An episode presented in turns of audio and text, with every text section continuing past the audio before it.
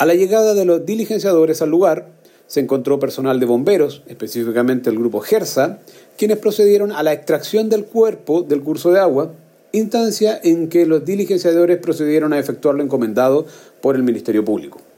Como resultado, se descarta la participación de terceros en el fallecimiento de la mujer, teniendo como causa probable de la muerte asfixia por sumersión.